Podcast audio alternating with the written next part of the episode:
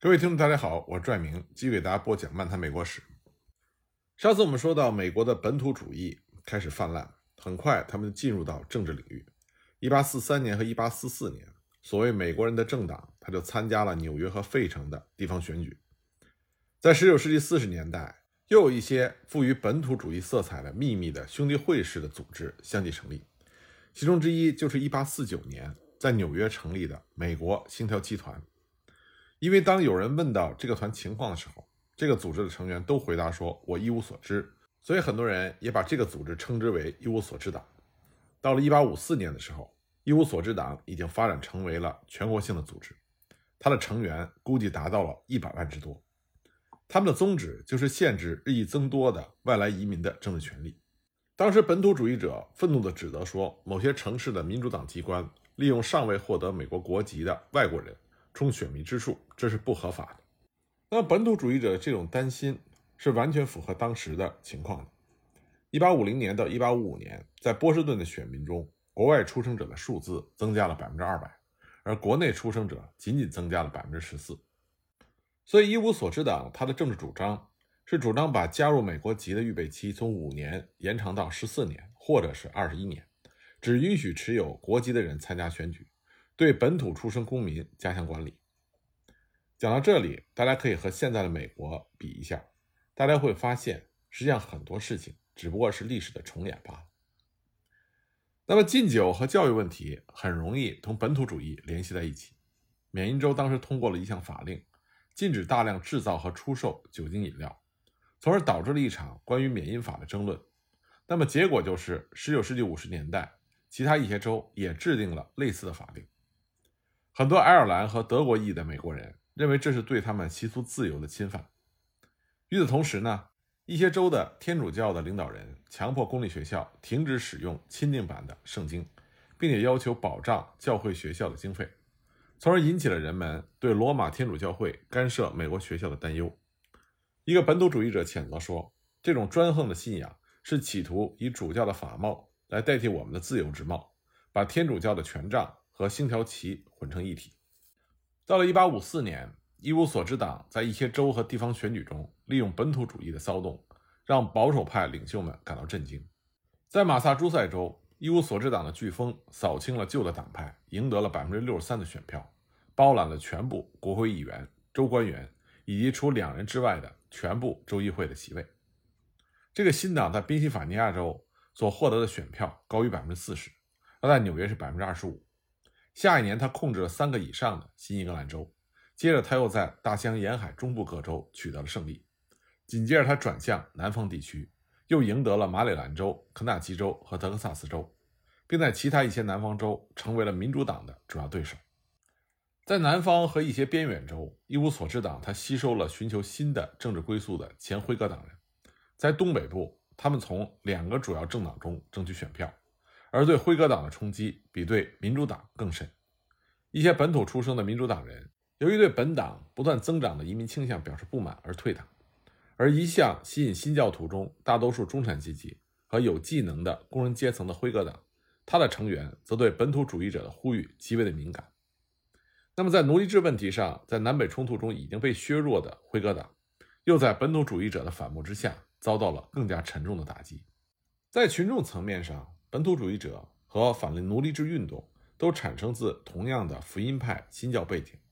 所以他们是一种联手的趋势。在1854年的选举中，依靠反蓄奴制的票数当选的多数国会议员也得到了本土主义者不同程度的支持。反过来，他们也支持本土主义者。但另一方面，多数的废奴主义者、自由土壤党的领袖和反蓄奴制的辉格党人。都斥责本土主义是一种偏执的观念，是把人们的注意力从限制奴隶制这个主要目标转移开的东西。像林肯就曾经发表过他对一无所知党的评价，他说：“我不是一无所知党，任何一个憎恶对黑人进行压迫的人，怎么可能赞成降低白种人的地位呢？在我看来，我们的退化速度相当快。作为一个民族，我们一开始就宣称人人生而平等。”现在我们实际上把它读作“人人生而平等”，除了黑人。如果一无所知党上台，他将读作“人人生而平等”，除了黑人、外国人和天主教徒。果真如此，我宁愿移居到某个真正热爱自由的国度，比如说俄罗斯，在不掺杂伪善的情况下，专制主义可以改善。但尽管很快一无所知党在北部的政治势力陷于崩溃，但是一无所知党的异常情况也把东北部正常的政治格局搞了一个面目全非，这让辉格党遭受了又一次突然而又沉重的打击。一八五四年一月四日，准州委员会的主席道格拉斯参议员，他提出了一项法案，要求在密苏里西部和西北部的地区建立内布拉斯加准州，这又引发了一场新的重大的。在准州蓄奴制问题上的论战，内布拉斯加法案可以追溯到十年以前。渴望土地的拓荒者坚持主张建立准州组织，以废除印第安人对那里土地的所有权，而为自己开垦肥沃的良田。关于援助修建从中西部到加利福尼亚的铁路的权益问题，也同样是吵吵闹闹，要求建立一个准州，以便于勘察和取得铁路的所有权。一八五三年二月。众议院通过了成立该准州的法案，但是由于内布拉斯加准州位于北纬三十六度三十分以北，而密苏里妥协案禁止在这里蓄奴，所以参议院的南方议员就否决了这项法案。密苏里人对这个问题特别的敏感。圣路易斯新闻曾经评论说，如果内布拉斯加成为一个自由准州，那么密苏里将三面被自由准州包围，那里经常有人力和工具帮助我们的奴隶逃跑。密苏里州的奴隶主在一次会议中决定，如果这个准州对拓荒者开放的话，我们互相盟约，不管付出多少的鲜血和财产，也要将密苏里的制度建立于准州的土地之上。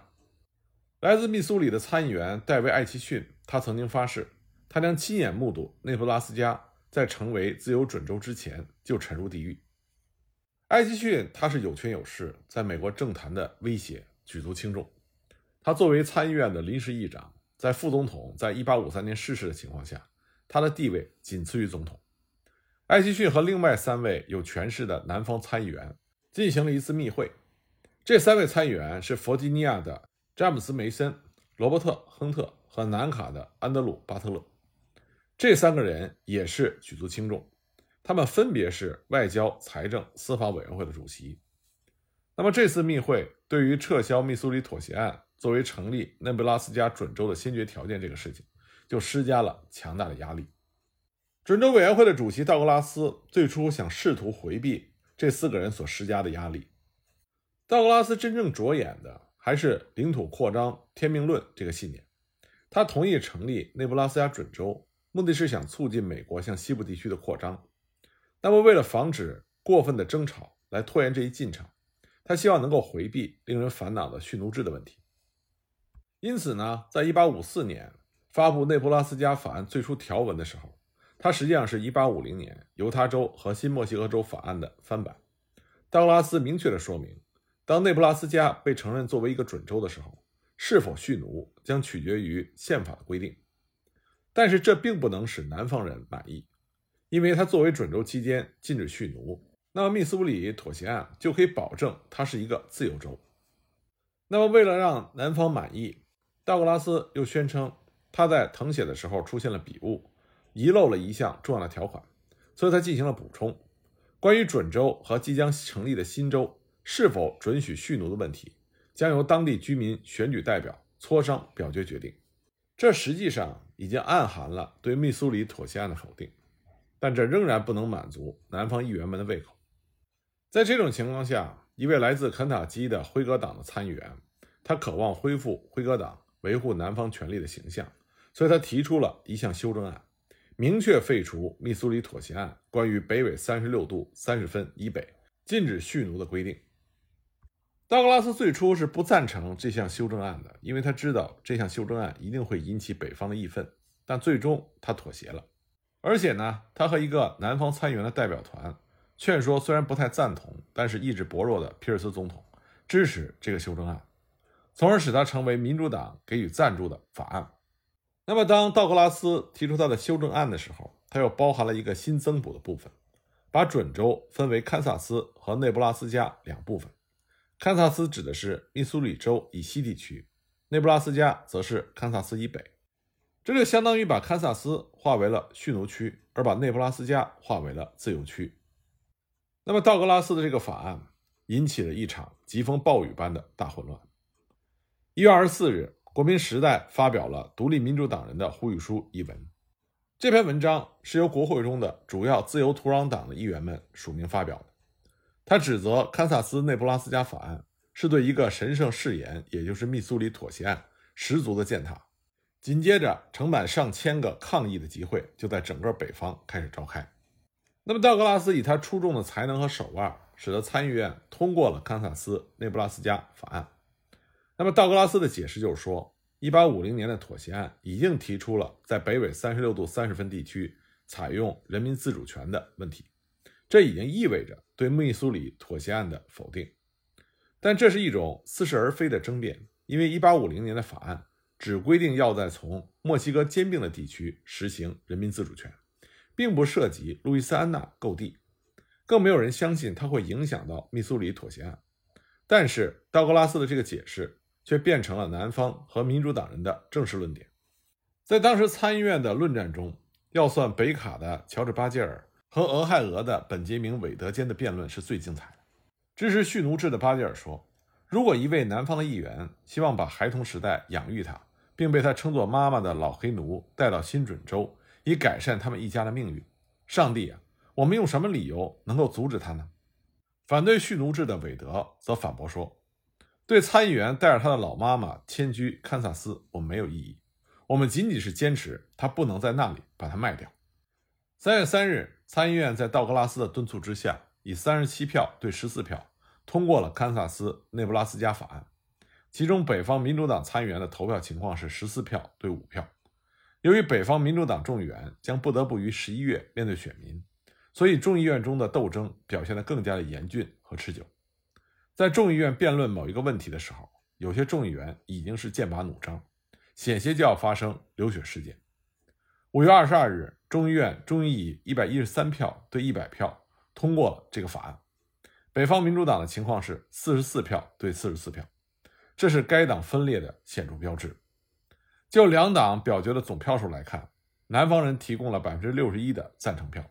北方人提供了百分之九十一的反对票。虽然南方的胜利是显而易见的，但是这也是一个代价昂贵的胜利，因为这个法案的通过，在两个月之内所造就的废奴主义者，比之前二十年内所造就的还要多。一八五四年春夏两季，整个北方到处都在举行着反对内布拉斯加暴行的愤怒的集会，到处都在组织新的政治联盟。一些州是自由土壤党人带头，另外一些州则是反奴隶制的辉格党人率先。反内布拉斯加的西北部民主党人和东北部的本土主义者，在组建这些新联盟中做出了重大贡献。这些新组织被冠以不同的名称，比如说反内布拉斯加联合、人民独立等等。但是最能被接受的名字是共和党，因为他把1854年的这场斗争与1776年国家为了争取自由而进行的第一次斗争联系了起来。后来很多城市都声称共和党的第一次会议。是在他那里召开的，但这个荣誉似乎应该归于威斯康星州的李鹏。一八五四年二月二十八日，一批反对内布拉斯加法的人在李鹏的公理会教堂开会，提出要建立一个新的政治组织。这个组织被命名为共和党。五月九日，约三十名反对蓄奴制的国会议员在华盛顿举行了会议，建议反内布拉斯加法案的政治联盟采纳这个名称。七月六日。在密歇根州的一次大会上，正式选择了共和党作为该州的政党名称。其他一些州的政治组织也于1854年采用了这一名称。然而，某些州的辉格党的领袖仍然不愿意放弃他们旧时的忠诚，还指望他们的党能够继续成为北方政治革命的工具。但是，辉格党在争取反内布拉斯加运动领导权的斗争中有两个不利的因素：有些州保守的辉格党棉花派。拒绝同退党的民主党人，还有自由土壤党人结盟。另外一些州，那些后起的团体拒绝采纳辉格党的名称，尽管原先的辉格党人后来都成为了共和党的主体，但是在这个过程中，他们将丧失辉格党的党籍。到了1855年的年底，辉格党已经悄然解体。无论这个新的党派使用什么样的名称，反内布拉斯加法案的党派在1854年的政治改组中得到了回报。竞选中的失败是民主党的一场灾难，多达四分之一的北方民主党选民背弃了他们的党。令人震惊的是，自由州民主党的91名代表中有66人在国会的选举中失败。在44位曾经投票支持堪萨斯内布拉斯加法案的代表中，只有七人继续当选。1852年，民主党控制着除两个以外所有的北方州；而在1854年，除了两个以外，他们失去了所有的北方州。很明显，民主党几乎成为了一个纯粹的南方党。在下届国会中，南方民主党人在数量上以二比一的优势越过了北方民主党。除了在内战和重建这些非常时期之外，北方民主党人直到1930年也没有能够重新在国会中获得与其南方的同党相等的地位。那么，新兴的共和党是民主党灾难的主要受益者。但并不是所有反对内布拉斯加法案的人就立即参加了共和党。在一些州，一无所知党比共和党赢得了更多的选票。但是在1855年到1856年间，共和党在策略上挫败了一无所知党，夺取了他的大多数反奴隶制追随者，从而获得了巨大的成功。到了1855年到1856年的冬季，在众议院议长的人选问题上展开的持久斗争中，共和党进一步吸收了一无所知党。